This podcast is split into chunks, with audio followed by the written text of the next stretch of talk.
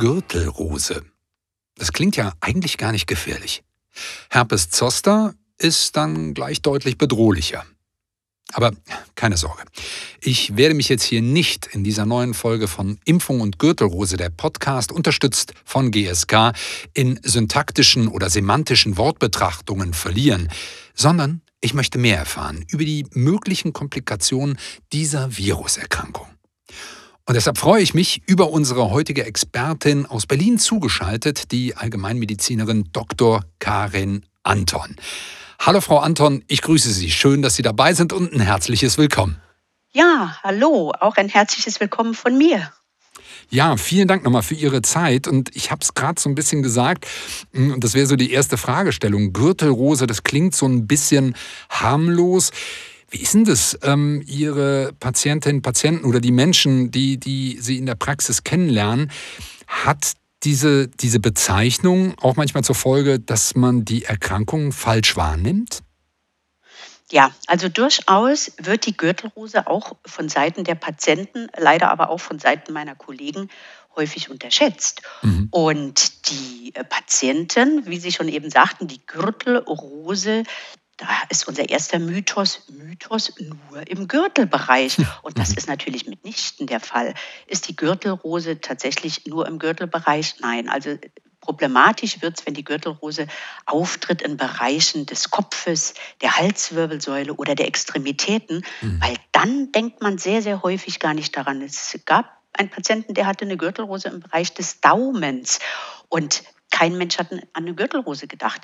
Diese neuralgiformen Schmerzen, schwerste Schmerzen, die an Verspannungen denken lassen, Verspannungen im Hals-Nacken-Bereich, die dann zu einer Nackensteife geführt mhm. haben. Und ursächlich war eine Gürtelrose im äh, Ganglion geniculatum, was dann mit Gehör- und Gleichgewichtsverlust einherging.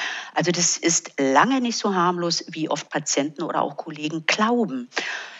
Der zweite Mythos, den die Patienten sehr, sehr häufig in der Praxis bringen, ist, die Gürtelrose ist ja nur dann gefährlich, wenn sie sich schließt. Ja. Einseitige Gürtelrose, kein Problem. Aber geht die Gürtelrose rum, ist es für mich ein Sargnagel. Mhm. Oder die Patienten sagen, ich habe doch schon mal Gürtelrose gehabt, die werde ich ja wohl nicht nochmal bekommen. Oder mhm. sie denken, es ist quasi eine Windpockenerkrankung. Sie sagen doch als Arzt immer, das kriegt man, wenn man Windpocken hat. Und Windpocken letztendlich sind auf der Haut und machen keine besonderen Probleme. Und daher wird die Gürtelrose leider häufig unterschätzt und damit sehr häufig auch unterdiagnostiziert. Jetzt haben Sie das gerade so geschildert. Und klar, die Windpocken, die verorten wir bei den Kinderkrankheiten. Ne, da macht man einen Haken hinter, das kann ja gar nicht so gefährlich sein. Jetzt haben Sie gerade schon mal geschildert, den Patienten mit dem Daumen. Ähm, Gibt es denn sowas?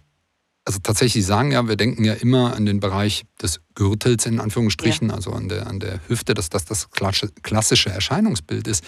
Aber kann man denn sagen, dass es wirklich so einen typischen Verlauf gibt? Oder haben Sie eher das Gefühl, dass das ähm, doch viel breiter gestreut ist und in der Praxis eben auch viel differenzierter auftritt?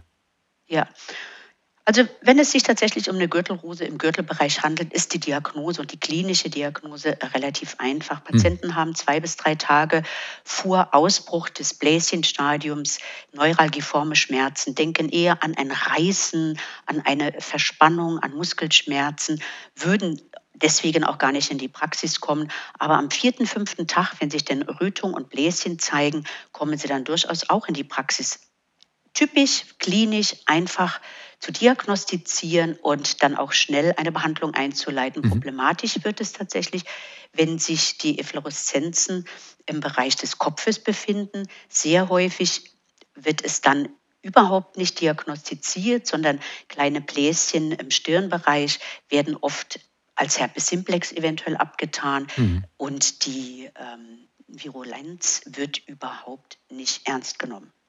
Okay, also das ist, Sie haben das eben ja auch gesagt, das geht ja auf beiden Seiten. Das ist sowohl von der Patientenseite aus so, aber auch schon bei den Behandelnden. Man muss da schon auch sehr genau hingucken und wach sein für, ne? Ja. Mhm. ja. Ähm, wenn Sie das so beschreiben, Sie haben ja so ein paar Komplikationen schon angedeutet, haben gesagt, schwierig ist es natürlich im Bereich ähm, des, des Gesichtes, des Kopfes.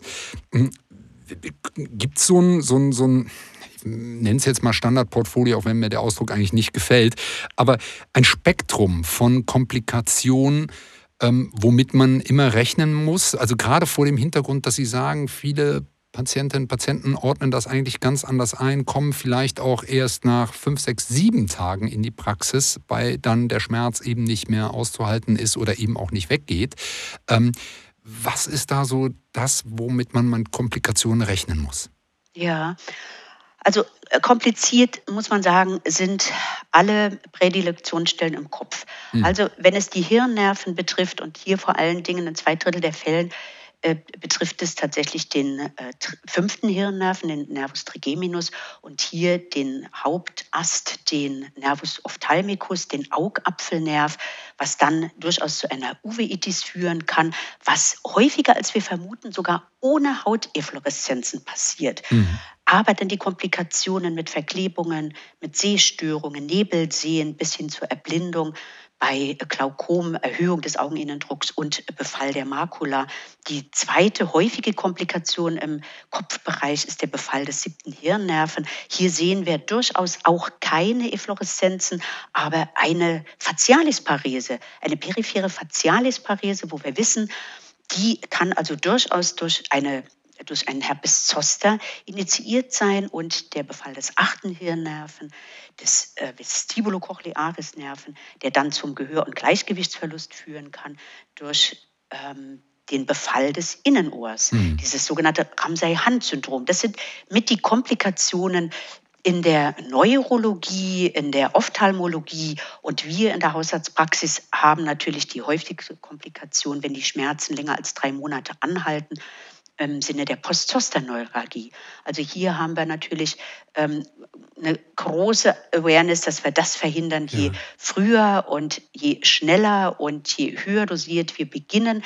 Wenn die Diagnose einer Zoster, eines Zosterinfektes besteht, umso schneller und höher dosiert, müssen wir natürlich auch therapieren, um genau diese Postzosterneuralgie zu verhindern. Mhm. Durchaus auch, wenn Patienten dann dieses Bläschenstadium haben, was sehr stark juckend, brennend mhm. oft mhm. imponiert. Sie kratzen, es kommt zu Einblutungen, es kommt zu Superinfektionen bis hin zur Sepsis, wenn der Patient per se schon immungeschwächt ist. Es kann zu einem Zoster generalisatus kommen bei Hochrisikopatienten, Lymphompatienten, Morbus Hodgkin-Patienten, die natürlich dann unbedingt einer Krankenhauseinweisung bedürfen.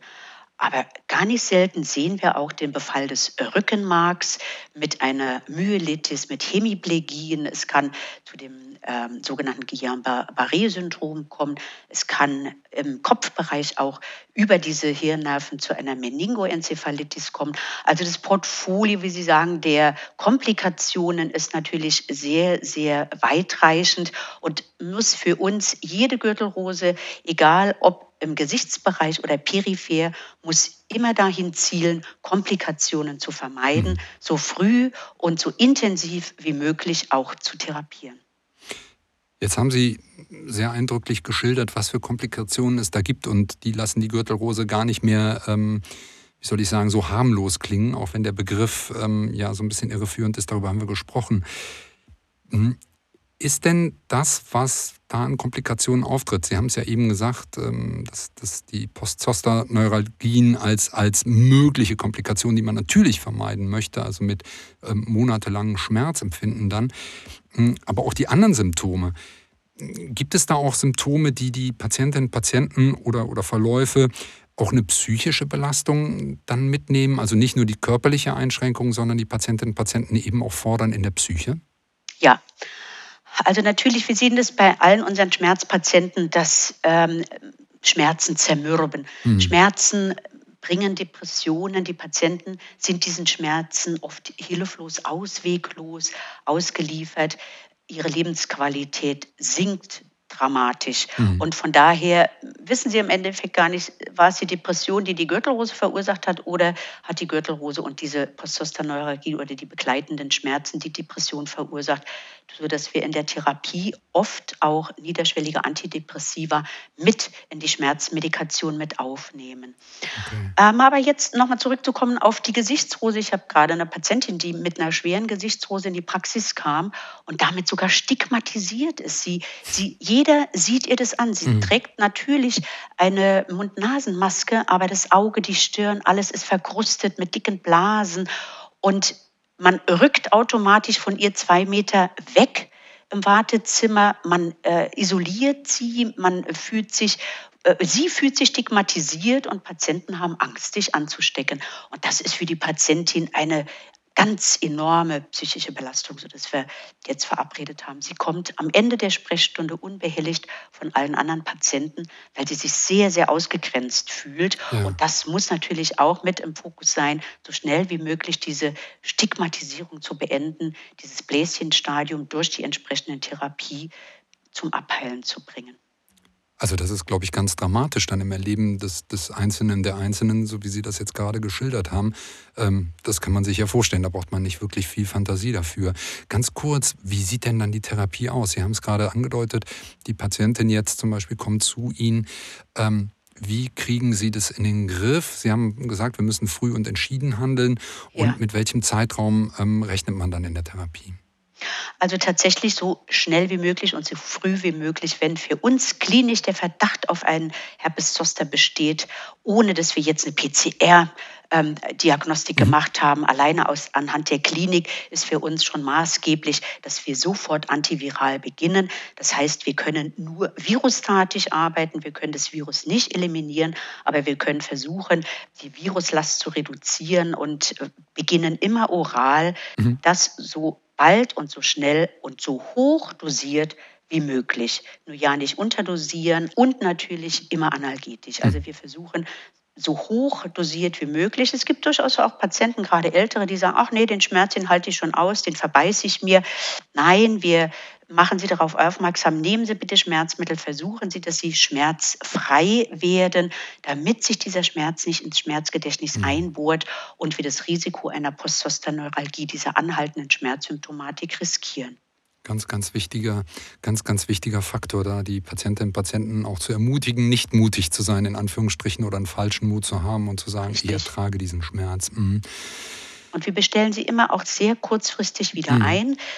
Äh, gucken uns den Verlauf an, gucken uns diese äußerlichen Erscheinungen an. Gibt es einen Inhalt oder gibt es einen Hinweis auf eine Superinfektion? Und immer auch, reicht die Schmerzmedikation aus? Wie können wir eskalieren oder können wir gegebenenfalls etwas zurücknehmen?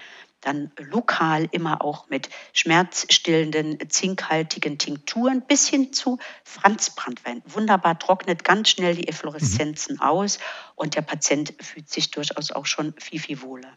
Okay, da sind es dann manchmal auch noch in der Ergänzung die alten Hausmittel, die da durchaus ihre Berechtigung haben. Und ganz wichtig, Richtig. Sie haben es gesagt, das engmaschige Einbestellen, das genaue Hinschauen. Ähm, zum Schluss, wir haben jetzt über die Therapie gesprochen. Ähm, Prävention ist natürlich der bessere Schritt, von, bevor wir therapieren müssen.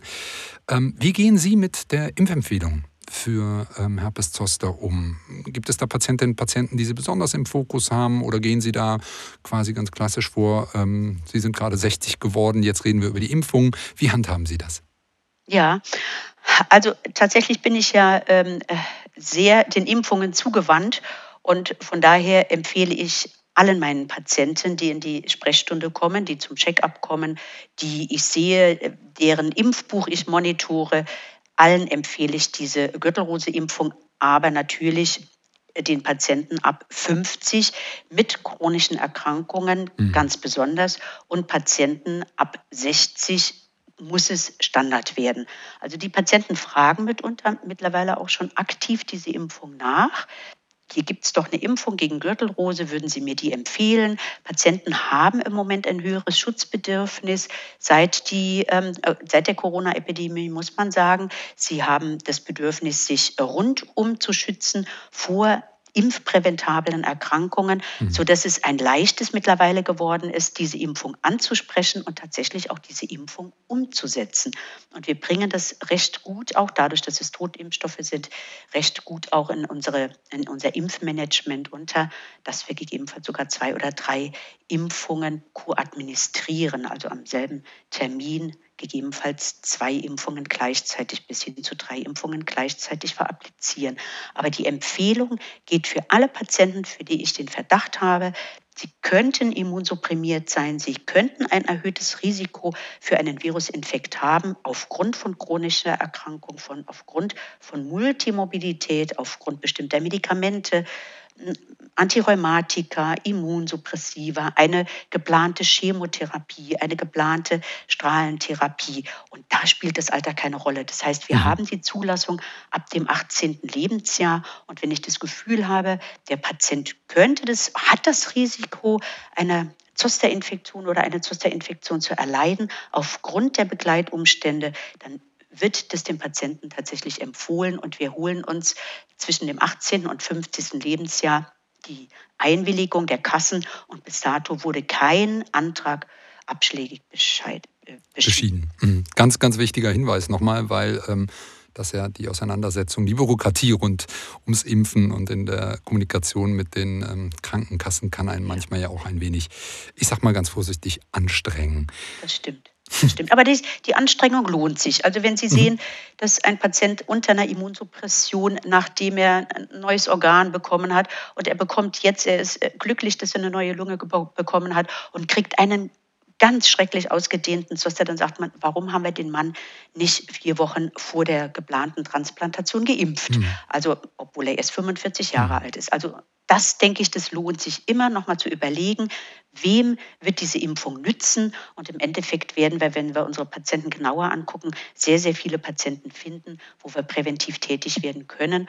Und es wäre schön, wenn wir die Zulassung natürlich ohne Probleme für alle Patienten hätten. Mhm. Karin Anton, haben Sie vielen Dank dafür, dass Sie uns ähm, mitgenommen haben. Einerseits in das Krankheitsbild und das, was an Komplikationen passieren kann. Ich finde Gürtelrose überhaupt nicht harmlos, auch wenn das Wort einen da vielleicht auf einen falschen Pfad leitet. Und dass Sie uns vor allen Dingen auch nochmal mitgenommen haben in das klare Bekenntnis zur Impfung und wie Sie das in der, in der eigenen Praxis umsetzen und managen. Danke dafür. Ja, sehr, sehr gerne. Danke Ihnen. Und danke natürlich auch an unsere Zuhörenden, dass Sie eingeschaltet haben hier in unseren Podcast Impfung und Gürtelrose und an GSK für die Unterstützung dieser Produktion. Bleiben Sie gesund.